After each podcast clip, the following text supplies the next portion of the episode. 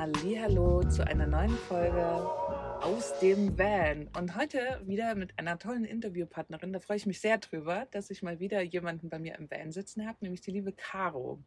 Caro kennt mich aus der Community der Van Love Girls und ich habe sie jetzt hier auf Reisen getroffen. Und genau, wir schnattern heute mal ein bisschen, wie ihr Weg so war. Und da sage ich erstmal herzlich willkommen, Caro. Hallo Karin, danke schön. Sehr, sehr, sehr, sehr schön. Ich freue mich, dass du bereit dazu bist. Du hast schon gesagt, dass du ein bisschen nervös bist, aber das ist nicht schlimm. Ja, wir haben es ja schon öfter geschoben. Das, ja, genau. vielleicht morgen. Leicht nervös. Alles gut, das gehört dazu. Also wenn ja. man da nicht so in Übung ist, ist das kein Problem. Sei einfach du selbst. Mhm. Sag die Sachen oder erzähl die Sachen, die du gerne erzählen möchtest. Genau, weil du hast einen sehr, sehr spannenden Weg hinter dir und sehr, wie kann man das gut ausdrücken? Ein sehr Be bewegten, sehr bewegten, ja, genau, ja. wie du vielleicht auch zum Vanlife dann gekommen mhm. bist, ne? Und ja. Ich würde einfach, wo wollen wir denn anfangen? Ab wo möchtest du denn quasi erzählen? Ich weiß natürlich schon einiges, aber für die Zuhörer, wo steigt man denn ein? Wie Wann kam die große Wende? Wann kam die große Wende? Ja, ich glaube, dass so jeder sich ja die, die Sinnfrage des Lebens, glaube ich, beschäftigt einen ab äh, jedem ab einem anderen Punkt im Leben. Ne? Also mhm. jeder fragt sich so, naja, warum? Und ähm, dann kommt so das erste Mal so, hm, was mache ich denn eigentlich beruflich? Und ähm, man möchte irgendwas machen, was einen ausfüllt. Ähm, ich habe äh, was Kreatives gelernt. Also ähm, ich habe Innenarchitektur studiert und ähm, das bin aber auch da eher zufällig reingeschlittert. Ähm, ins Studium? Ins Studium total. Zufällig reingeschlittert? Wie schlittert man zufällig in ein Studium rein? Naja, ich habe mir so gedacht nach dem Abi, so was mache ich denn jetzt eigentlich? Und dann habe ich mir gedacht, naja, ähm, Grafik hat mich interessiert. Äh, da musste man aber eine Mappe machen und ich war schlichtweg zu faul und habe mich dann für Innenarchitektur eingeschrieben so und dann ähm, war hat ich aber geklappt. hat geklappt ähm, und dann bin ich aber erstmal nach Australien gegangen für ein Jahr. Du hast dich eingeschrieben und bist direkt erstmal nach Australien geflogen. Ja, so okay. also ich habe ein halbes Jahr das versucht und habe gemerkt, nee, ah, irgendwie okay.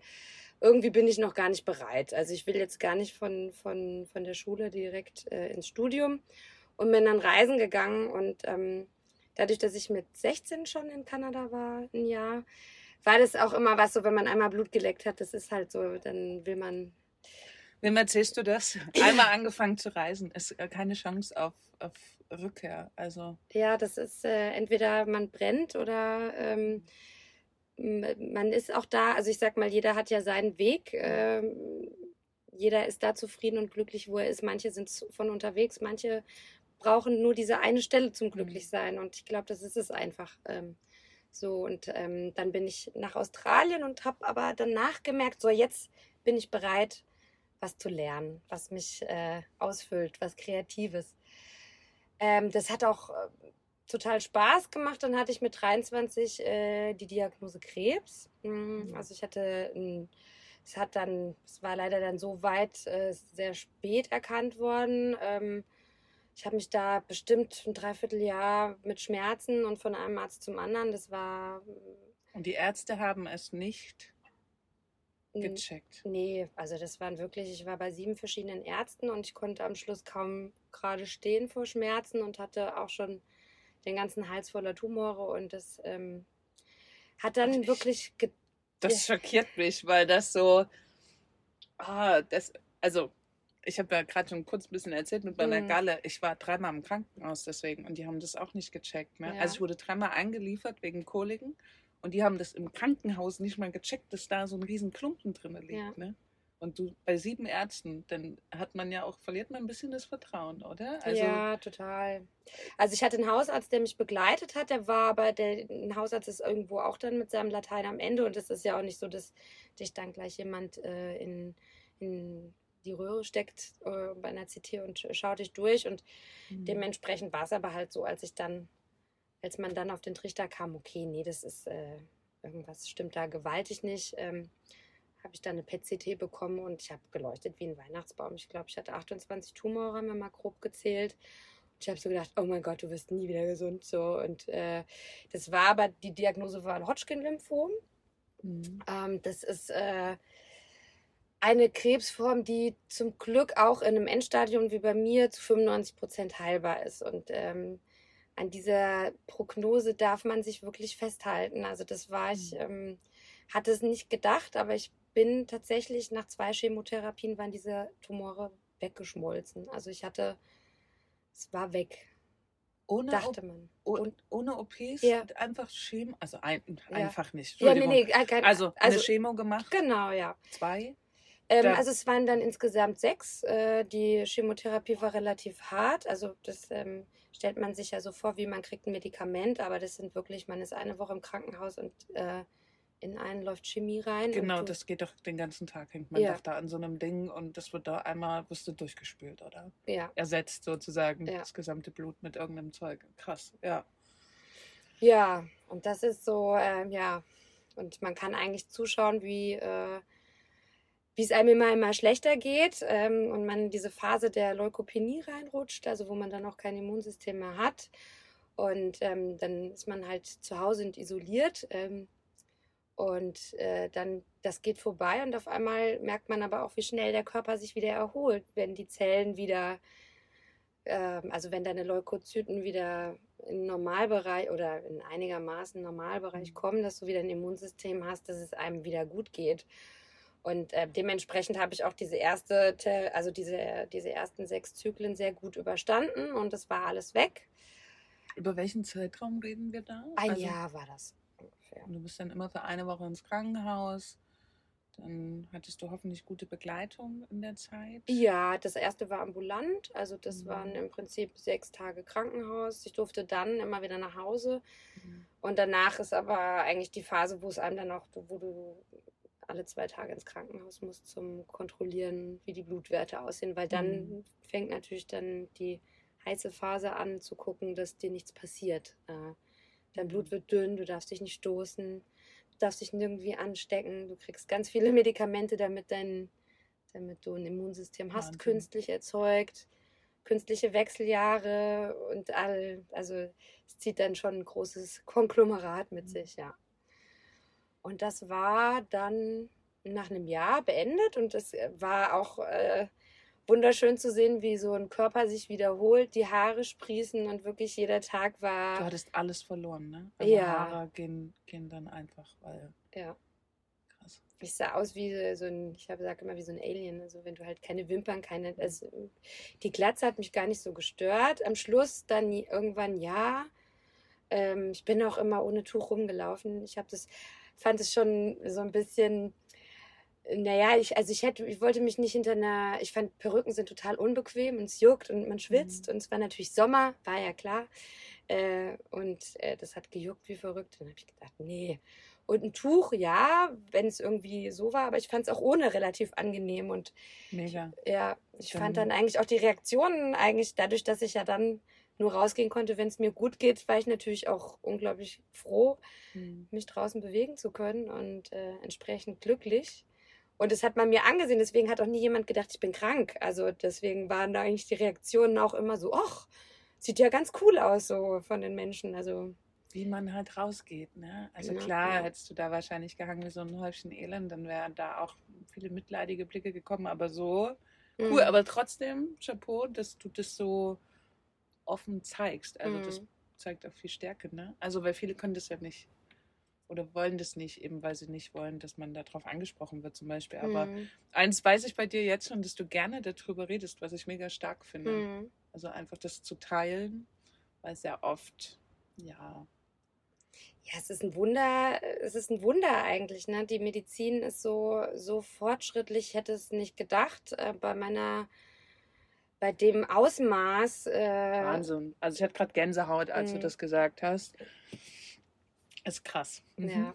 Ja, und deswegen ist es eigentlich auch so schön. Also ich hatte es dann sogar noch ein zweites Mal mit 27, weil nicht alles weg war. Und habe dann auch eigentlich. Viel, Entschuldigung, mhm. wenn ich dich unterbreche. Wie ja. viel Zeit war da dazwischen? Vier Jahre. Also eigentlich genau ab dem Zeitpunkt, wo ich dachte, jetzt bin ich geheilt, mhm. äh, kam dann nochmal der herbe Rückschlag. Ähm, und Kummel. Aber du bist ja dann, Entschuldigung, ja. du bist ja dann in einem straffen Screening drin. Ne? Also die ja. kontrollieren ab da ja regelmäßig, also nur für die Leute, die Ja. halt nicht wissen, wie es, Mhm. wie es abläuft. Ähm, genau, ab da bist du ja eigentlich in einem sehr, sehr straffen Raster drin, ne? Also auch kurz danach wird doch, wird doch oft kontrolliert. Das wird ja Ja, also für, also jede, ich war alle zwei bis drei Monate da. Also Mhm. dadurch, dass das ähm, bei jungen Menschen ja auch, die Zellteilung ist sehr schnell und das wächst schnell und deswegen Mhm. Ist es so, dass du dann halt auch sehr engmaschig kontrolliert wirst. Und ich hatte Mhm. wirklich einen super Arzt, ähm, der ist auch eher vorsichtiger gewesen und hat gesagt, ich sehe sie lieber einmal mehr. Ähm, und äh, ja, ich war natürlich am Anfang immer super nervös. Diese Nachsorgetermine Das macht waren. Angst, oder? Also ich kann mir vorstellen, jedes Mal dahin zu gehen und die Chance ist ja 50-50 oder was? Ich, also ich weiß es Mhm. nicht, aber vielleicht vom Gefühl her. Also ich habe mich schon immer in diesen 95 Prozent, äh, also ich hatte dann auch eine psychoonkologische Betreuung, ähm, was auch sehr gut war. Ich bin auch noch lange Zeit danach da geblieben, weil das war auch wie so ein bisschen so ein Geschenk, dass man die alle Sachen, die einen im Leben beschäftigt haben, das kommt natürlich mit so einer Krankheit hoch, weil wenn man dann denkt, naja, wenn ich jetzt von dieser Welt gehe, dann äh, was, was beschäftigt, was bewegt mich denn eigentlich so? Und dann wird man mit 23, wo ja andere noch auf äh, im Studentenleben beim Party machen sind, wird man natürlich dann so ein bisschen dazu gezwungen, sich damit zu beschäftigen. Und für mich war es eigentlich keine Bürde, sondern so im Nachhinein denke ich mir mal, eigentlich ähm, bin ich auch unglaublich dankbar dafür, dass ich äh, so früh mich mit den Dingen auseinandersetzen musste. Und- Musstest wirklich. Also Ja. da war ja quasi, ja, krass. ja. Genau. Und dann kam das vier Jahre später, sagst du gerade, aber dann Gott sei Ja. Dank relativ früh wurde das festgestellt. oder? Ja, ich hatte da so einen äh, faustgroßen Tumor in der Lunge und unter, also unter dem Arm. Und der kam wieder. Ähm, ist bei der Krankheit sehr unwahrscheinlich, aber ich habe auch schon viele mit einem Lymphom getroffen, die genau diesen Weg hatten, eben bis man wirklich eine Stammzelltransplantation hinter sich hat. Ähm, das ist die Hölle auf Erden. Also das ist generell die Hölle auf Erden, aber also das war schon heftig. Also ich hatte mir hätte nicht gedacht, dass es so viel, also nach sechs Chemotherapien dachte ich nicht, dass es noch eine Krönung gibt. Und es gab damit die Krönung. Ähm, Okay. aber auch das steht man durch und äh, es ist wirklich unglaublich, wie schnell der Körper sich erholt. Also ich habe wirklich von, man liegt zwei Wochen davor wie ein Häufchen Elend gekrümmt und kann sich nicht bewegen und muss äh, sich übergeben, in welche Richtung man sich dreht. Bis zu nach zwei Wochen später sitze ich draußen, trinke einen Kaffee und bin der glücklichste. Und das ist halt auch die Kehrseite von dem, das Glück, was man wirklich in den kleinen Dingen dann sehen kann, was ich mir sehr gerne auch noch viel öfter bewahrt hätte, ähm, das ist dann schon extrem. Also ja, das ähm, Würdest du da drauf ein bisschen genauer eingehen, wie so eine Transplantation? Ich kann es mir nicht vorstellen. Also Mhm. ist das auch so, dass du mehrere, mehrere Spritzen kriegst, oder? Also, oder wird das hinten ins Rückenmark rein? Oder ich, also deine Stammzellen, die Produktion findet ja hinten im Rückenmark statt, also Mhm. am, Steil, am Steiß. Und es ist so, dass du ähm, dein Körper, also deine Zellen werden ja platt gemacht mit der Chemo, sozusagen alle Krebszellen, aber auch alle guten Mhm. Zellen. Und dann wird dein Rückenmark mit speziellen Medikamenten stimuliert, dass wieder Zellen produziert werden. Und in deinem Blut sind dann diese sogenannten Stammzellen, die für die Produktion zuständig sind. Und die werden rausgewaschen bei einer Form von Dialyse. Das heißt, das war aber auch das Problem, dadurch, dass ich schon mal Chemo hatte, habe ich extrem wenige gehabt. Mhm. Und ich musste fünfmal dahin zum Sammeln. Und eigentlich muss man einmal gehen. Und das sind, waren halt fünfmal sieben Stunden. da hat man eine Nadel wahrscheinlich hinten im Rücken. Nee, du hast einen Katheter in deinem Hals stecken, der relativ dick ist. Ja, ja, aber es gehört dazu. Also Ja, ja. genau das gehört dazu, Ja. das mit zu beschreiben. Okay. Und das ist natürlich extrem. Ja, du hast diesen Katheter da im Hals und das war auch das Problem beim ersten Mal. Das hat sich dann entzündet und dann hast du Fieber und dann kommen deine Stammzellen ja nicht richtig und deswegen Mhm. musste ich so oft sammeln gehen und das war das war dann auch schon ein bisschen grenzwertig, weil du musst auch doppelt so viel sammeln, wie du brauchst, weil wenn du eine eine Transplantation ist praktisch eine Hochdosis Chemotherapie und dein Körper würde sich nicht davon erholen, wenn du deine eigenen Stammzellen nicht bekommen würdest, die sich an den Rückenmark dran docken. Mhm. Und das Problem ist, ähm, wenn du dieses, wenn das nicht klappt, dann stirbst war's. du. Ja, Okay, das war Äh, dann oh. quasi der letzte, genau. die, die, die letzte Hoffnung, die dann genau. stirbt. Und deswegen kommt- hat man einfach nochmal ein Backup. Deswegen sagt man, Mhm. wenn es beim ersten Mal nicht klappt, dann klappt Mhm. es beim zweiten Mal. Aber es ist mittlerweile so, dass äh, ich habe bis jetzt noch von keinem gehört, bei dem es nicht geklappt hat beim ersten Mal. Also es ist wirklich, äh, ich war dann auch in der Kinderkrebshilfe und das ist wirklich, ähm, das ist eigentlich auch, deswegen rede ich auch ganz offen da über meine Geschichte, weil die Medizin ist so weit und ähm, eine, so eine Diagnose ist noch lange kein Todesurteil. Ich habe Leute mit einer fünfprozentigen Heilungschance kennengelernt. Sie hüpft darum, ist gesund. Also man muss immer so diese kleinen Wunder sehen, die man und vor allen Dingen den Fortschritt der Medizin, den wir haben heutzutage, einfach, dass jemand mit so einer Diagnose wieder gesund Mhm. wird. Und außer ein paar Narben habe ich nichts. Also ich habe noch alle Organe, es funktioniert, ich bin fit, ich habe vielleicht ein bisschen Gelenkbeschwerden, aber so mit 35, glaube ich, fängt Du das an, bist- oder? Du bist jetzt das siebte Jahr krebsfrei. Das siebte Jahr, ja. Geil. Feierst du jedes Jahr da nochmal deinen Geburtstag eigentlich? Oder ist das so, hast du da ein Ritual? Ich weiß, das machen total viele, Mhm. aber ich mache das überhaupt nicht. Du lebst so weiter. Ja, weil jeder Tag ist ja eigentlich ein Geschenk. Ich brauche dafür keinen Geburtstag, sondern jeder Tag ist ja eigentlich äh, ist ein Danke wert. Deswegen ist es gar nicht dieser, ich weiß, viele machen dann, haben dann so einen zweiten Geburtstag, aber die Geschichte ist ein Teil von mir, aber die Geschichte bestimmt nicht mein Leben mehr. Also ich habe diese Krankheit losgelassen, die ist nicht mehr. Und das merkt man. Mm, Also man hat nicht das Gefühl, dass man mit einem ehemaligen kranken Menschen wirklich zusammensitzt. Also man Mhm. hat, das schwingt nirgends mit. Und auch selbst wenn du darüber redest, kriegt das Thema keine Schwere, finde ich. mm, Deswegen machen wir jetzt auch darüber einen Podcast. Das Mhm. finde ich so spannend daran, weil du hast gerade was Wichtiges, glaube ich, gesagt. Du hast die Krankheit losgelassen. Und das ist eventuell auch ein Schritt hin zur Gesundheit. Da nicht dran festzuhalten Mhm. und du gehst damit, also, was ich jetzt einschätzen kann, meine laienhafte Mhm. Einschätzung darüber, echt richtig gut reflektiert damit um. mm. Und ähm, ich würde gerne so ein bisschen, was hast du mitgenommen aus dem Ganzen? Mhm. Was sind so auch, also äh, ja, was hast du mitgenommen für dich? Du hast ja vorhin gemeint, dass du durch diese Geschichte natürlich viel an dir gearbeitet hast und Mhm. musstest. Immer Ähm, noch tue, sehr viel. Diese Selbstfindung, oh je. Genau, aber Ja. das ist ja eine unendliche Reise und Mm, wir hatten auch vor ein paar Tagen ein gutes Gespräch, wo du meintest, du hast halt irgendwie gemerkt, glaube ich, dass alles ist endlich. mm, Und da würde ich ganz gerne mit dir kurz mal drüber sprechen, weil ich finde, das ist ein, wenn man das für sich akzeptiert, du mm. musstest jetzt leider über diesen schweren Weg gehen. Ne? Also das, wenn das jemand macht, finde ich das immer, also es braucht nicht so eine Härte, um an diesen Punkt zu kommen. Mhm. Du hattest jetzt diesen harten Weg und du hast viel draus gemacht. mm.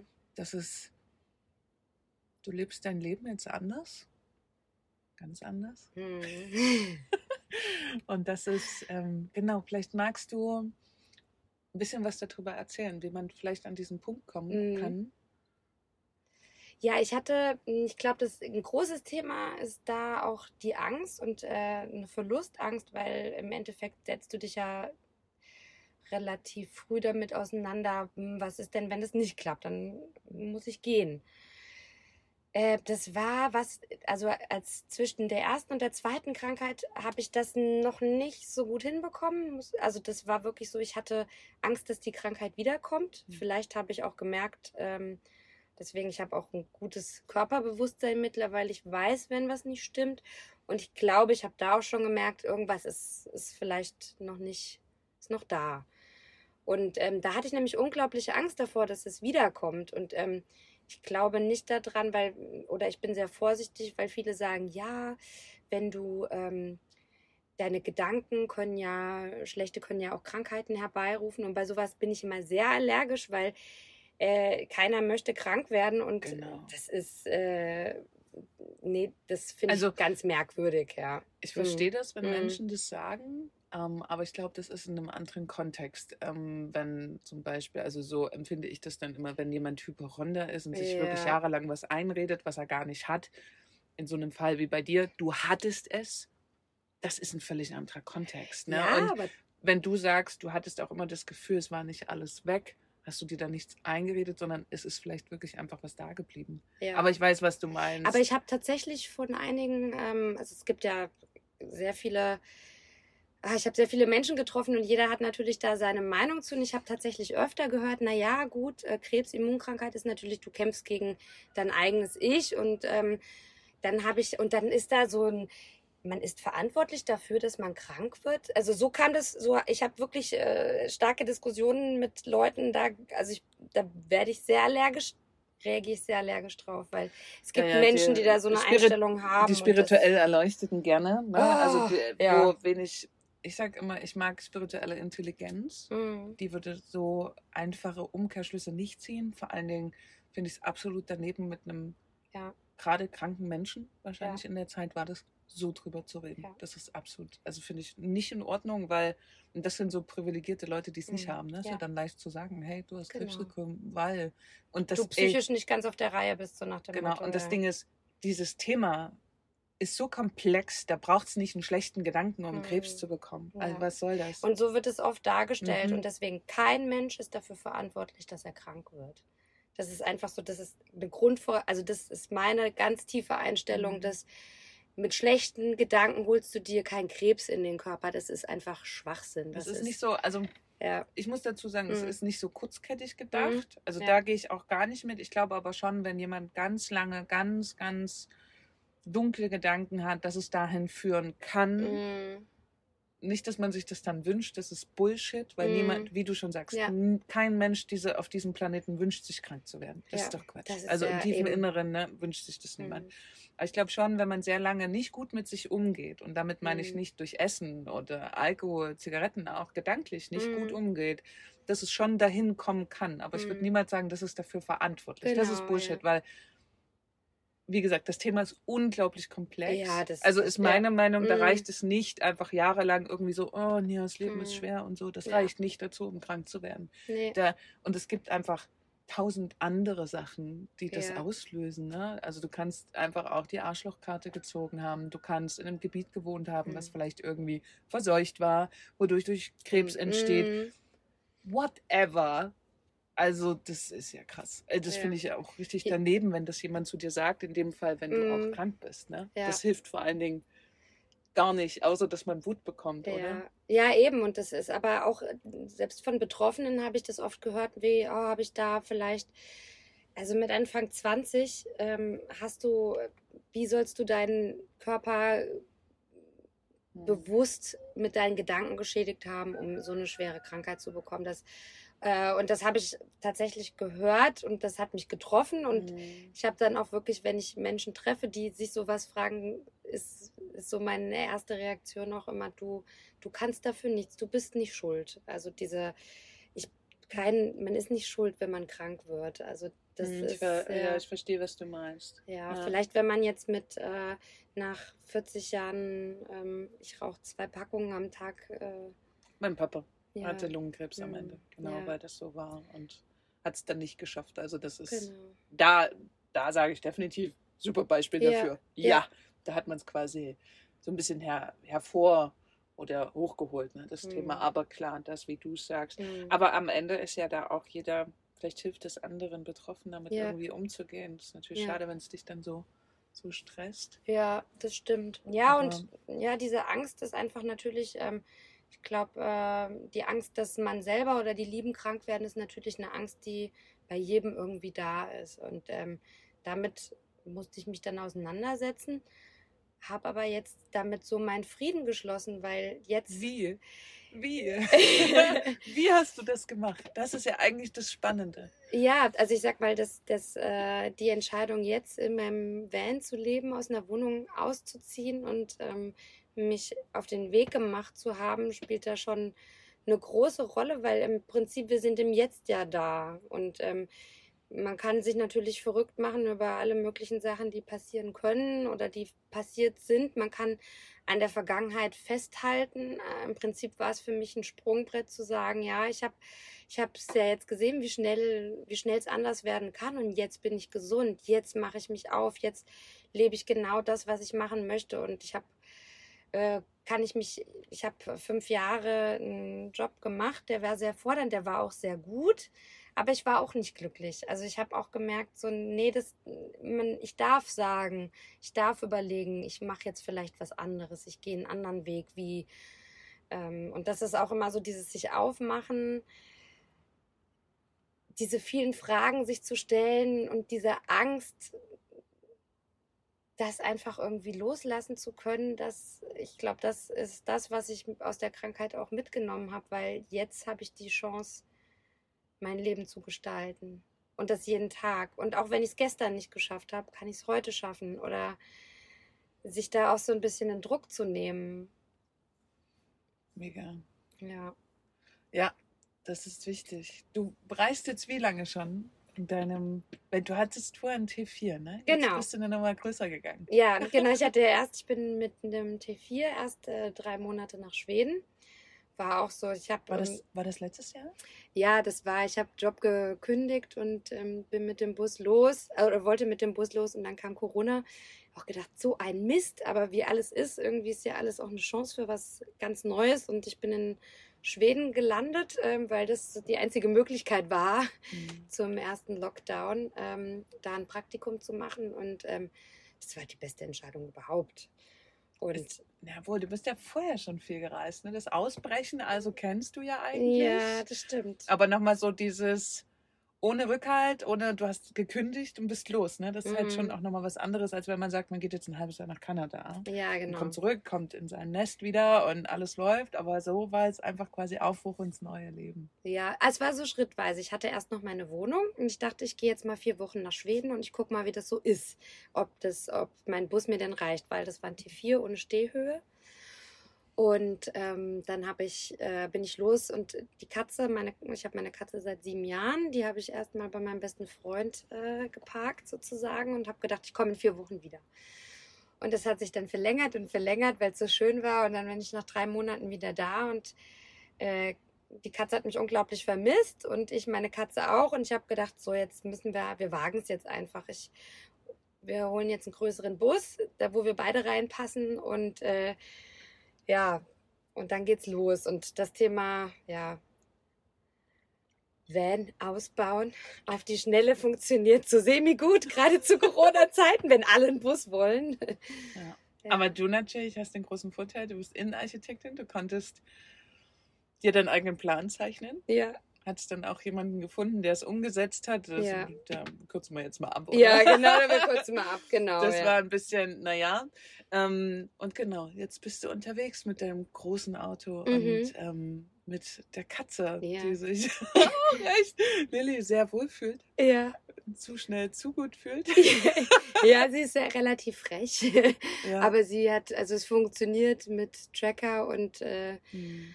Ja, sie fühlt sich irgendwann dann zu wohl und äh, meint, sie ist die Königin vom Platz und äh, ja, ist dann. ja, sie ist schon, also finde ich auch recht dominant. Aha, Du ja, ist eine echt dominante Katze. ja. Mal schauen, wie sich das weiterentwickelt. Ne? Ja. Und wie war denn jetzt deine Route? Du warst dann, bist quasi in Deutschland wieder gestartet und bist dann wie gefahren? Hast du dir dann in Ruhe Frankreich angeguckt oder bist du. Also mein Vater wohnt ja in Lissabon und ähm, Frankreich war kompletter Lockdown ähm, und äh, Spanien auch und ich bin dann relativ zügig durch. Ähm, Lissabon ist Portugal? Genau, ja, bin nach Mhm. Portugal und ähm, bin dann, ähm, ja, Reisen ist während Corona, wie wir alle wissen, nicht einfach und man möchte natürlich auch äh, den Einheimischen nicht auf die Füße treten. Man, wir hatten da ja auch schon drüber gesprochen, ist natürlich, du wirst auch, ja, öfter mal mit deinem Camper so ein bisschen schräg angeguckt, was auch nachvollziehbar ist. ne? Portugal sowieso Ja. jetzt seit letztem Jahr äh, ein Problem. Also, das ist einfach echt schwierig, da jetzt das zu. Also, brauchen wir jetzt nicht ausführen, würde ich Ja. sagen. Ich glaube, da kann man, wenn man, wenn ihr da Lust drauf habt, äh, Mhm. gebt das einfach mal ein. Bei Google, ihr findet sehr viel darüber. Ja. Genau, ist immer schwierig jetzt auch irgendwie zu sagen, so und so Ja. ist es. Ich tue mich da mal ein bisschen schwer Ist ein, tatsächlich. ist ein schwieriges Thema tatsächlich. Also du warst ja. am Ende da, aber du warst ja auch eher auf Plätzen, also Genau, nicht freistehend, privat, genau. ja. Ähm, wir stehen jetzt hier auch tatsächlich äh, auf einem Campingplatz zusammen. Mhm. Und ich muss auch wirklich zugeben, das fühlt sich so viel besser an, Mhm. als irgendwo frei zu stehen, weil ja, Ja, es ist gerade äh, einfach eine schwierige Situation und man möchte sicher sein und ähm, wie gesagt, man möchte ja auch nicht ähm, anderen. auf den Schlips Schlips treten, treten. ja. ja, ja. Und es ist wirklich so auch für die Dauerreisen. Also ich glaube, wenn man mal kurz einen Urlaub Mhm. macht, ne, Ja. ist das das eine. Also ein Kurzurlaub kann auch ein Monat sein, so, Ja. weil man fährt dann zurück. Ich merke schon da auch einen großen, großen Unterschied zwischen dem Verhalten, ob Mhm. jemand nur mal kurz zu Besuch ist oder ob jemand dauerhaft im Van lebt. Aber genau, wir kommen ein bisschen, wir schweifen ein bisschen ab. ähm, Das können wir gut. nein, aber ey, krasser Weg. Mhm. Auf jeden Fall. Und ich freue mich mega, dass du das gut überstanden hast und kann tatsächlich einfach nur die Daumen drücken. Mhm. Wie ist denn das jetzt? Also am Anfang wird ja ne, sehr oft kontrolliert, jetzt bist du unterwegs. Mhm. Wie lange kannst du wirklich weg, bis du wieder zur Nachuntersuchung musst? Also wir sind jetzt im Jahresrhythmus. Das heißt, ich muss einmal im Jahr eigentlich Geil. nach Hause. Und das ist, äh, wie gesagt, bevor ich los bin, habe ich das äh, erledigt. Mhm. Und werde jetzt auch nochmal äh, wahrscheinlich im Mai zurückkommen, nach Deutschland einen TÜV machen. Ähm, und ich sag mal, ich habe ja auch äh, keinen Plan. Also ich äh, bin jetzt auf der Selbstfindungsreise für mich äh, ganz bewusst äh, bis September. Äh, und dann geht es natürlich auch daran zu überlegen, ja, was, wie geht es denn beruflich weiter? Also, ne, weil du hast da schon einen guten Weg für dich gefunden. Mhm. Ähm, ist natürlich auch immer so, ist man der Typ für eine selbstständige Tätigkeit oder ähm, macht man was Projektbezogenes? Das könnte ich mir tatsächlich für mich auch Mhm. vorstellen. Und das geht ja auch mega mit Vanlife Mhm. zu verknüpfen. Du fährst einfach dahin, Mhm. wo du das Projekt hast, bist halt relativ frei, dann wirst du finden und dann, man kann ja auch da weiterhin im Van leben, so ist Mhm. eigentlich geil und dann fährst du halt los. Aber das, ich kann nur immer wieder raten, auch, also das merke ich ja auch in Coachings oder so, ne, dass Mhm. ähm, es gibt nicht nur diese eine Lösung. Also ich Mhm. habe ja auch schon zu dir gesagt, ich sehe dich zum Beispiel auch nicht in der kompletten Selbstständigkeit, zumindest jetzt erstmal nicht. Mhm. Vielleicht wächst du da irgendwann rein, aber die Frage ist auch, ob du das überhaupt musst. Ja. Und ob dieser Job, den du dann machst, ob das nicht für dich einfach eine super coole Form ist, Mhm. diese Projekte zu machen, drei bis sechs Monate und vielleicht erstmal, um überhaupt, also du änderst ja gerade dein gesamtes Leben so, ne? Mhm. Und ähm, taste dich da langsam ran. Ich merke immer wieder, dass echt durch diesen Aufschwung des Vanlives ganz viele jetzt auch gerade so, oh, ich habe jetzt die Wohnung gekündigt und den Job gekündigt, ich ziehe jetzt im Bus, was mache ich denn jetzt beruflich? Mhm. Ich habe manchmal das Gefühl, das geht ein bisschen schnell. Ja. Und ich finde es geil, wenn, wie du sagst, du gibst dir Zeit dazu, Mhm. das rauszukriegen. Das ist wahnsinnig wichtig. Also es gibt nie die perfekte Endlösung für irgendjemanden. Man Das- muss ja auch nicht eine perfekte Endlösung finden. Es gibt ja immer wieder eine neue Lösung für einen neuen Moment. Also das Und ist das ja auch dieses, ja, Im Vanlife. ja. Also überhaupt, ne? Das Ja. lernt man, oder? total. Und das ist, äh, ist auch jeder Tag wieder anders. Und wenn man das einfach auch annehmen kann, dass man sagt, äh, was ich vor zwei Wochen gedacht habe, war vielleicht gar nicht das, was ich jetzt denke. Und dann zu sagen, es ist okay, ich mache es jetzt eben anders. Und das ist, äh, das ist auch ein Stück Freiheit im Kopf, dass man nicht sich selber, oh, und so mache ich das jetzt. So im Vorschlaghammer einmal drauf. Äh, Sich davon, ich glaube, Ja. das ist auch so ein bisschen mit eine große Hürde, wenn man aus so einem, ich nenne es jetzt mal normales Leben, ne? also Mhm. strukturierten Leben rauskommt. Also dieses Mhm. so Job, jeden Tag von 8 bis 16 Uhr arbeiten und dann hat man ja so seine Abläufe. Wenn man da plötzlich rauskommt, die ganze Welt liegt einem zu Füßen, wie man so, so gerne Mhm. sagt. So, und dann darfst du plötzlich entscheiden. Und du darfst entscheiden aus vielen Dingen. mm, Ich weiß, wie mich das am Anfang total überfordert hat und es ist gut, dass du dir da Zeit gibst und Mhm. auch ne, die Zeit hast, da jetzt einfach zu schauen, mal reinzufühlen, zu gucken, was passiert. Und ich sag dir eins, es begegnet einem immer genau das Richtige auf Reisen. Also Mhm. wenn du dann für dich diesen Punkt hast, wo du sagst, okay, jetzt könnte ich sag dir, dann steht irgendeiner da und sagt, hier habe ich einen Job für dich genau für die ist- nächsten ja, vier Monate kannst du hier machen und das ist dann vielleicht nicht in der Schweiz, sondern keine Ahnung, Italien am Meer. ja, genau. Ja. Aber das wird kommen. Also das ist einfach der Lauf. Das ist der Lauf. Also und dieses Vertrauen auch darin zu haben, das tut total gut, weil das habe ich, das begleitet mich eigentlich immer auf Reisen. Deswegen alle fragen immer, ja, und wie ist denn dein Plan? Dann sage ich, ich habe noch keinen Plan, ich lasse einfach mal auf mich zukommen, weil auch schwierige Situationen, ne? egal was einem begegnet, alles hat irgendwie immer seinen mhm. Sinn und man Vielleicht braucht man eine Woche, vielleicht auch zwei, um dann zu verstehen, ah, weil das ist passiert, damit ich das lerne. Das ist passiert, damit ich die Person kennenlerne, damit. Äh, das auch auszuhalten, ja, ne? Genau. Diese, dieses, ja, ja, ja ist und, gut. Und Vanlife ist nicht jeden Tag bunt und wir sitzen am Strand und was weiß ich überhaupt nicht. Ich meine, gerade während Corona-Struggle, wo steht man? Jetzt hat man vielleicht nichts gefunden oder man fühlt sich unwohl, man muss weiterziehen und dann auch mal zu sagen, ja, ich gehe jetzt auf den Campingplatz äh, gesichert. Ich meine, das ist, äh, wir fühlen uns ja hier total wohl. Es ja. ist äh, auch nicht jeder Campingplatz äh, ist, ist, ein geil. typischer Campingplatz. Ja, ja, ja genau. Ne? Also um das kurz zu erklären, ich weiß nicht, hier passen vielleicht, wenn es hochkommt, vielleicht 80 Autos auf das Ding, so, mhm. aber gerade sind 20 da. Ja. also super viel Platz. Wir haben Meerblick, also wir sehen direkt den Atlantik. Das ist schon, schon geil. Mhm. Also wir haben hier Hühner.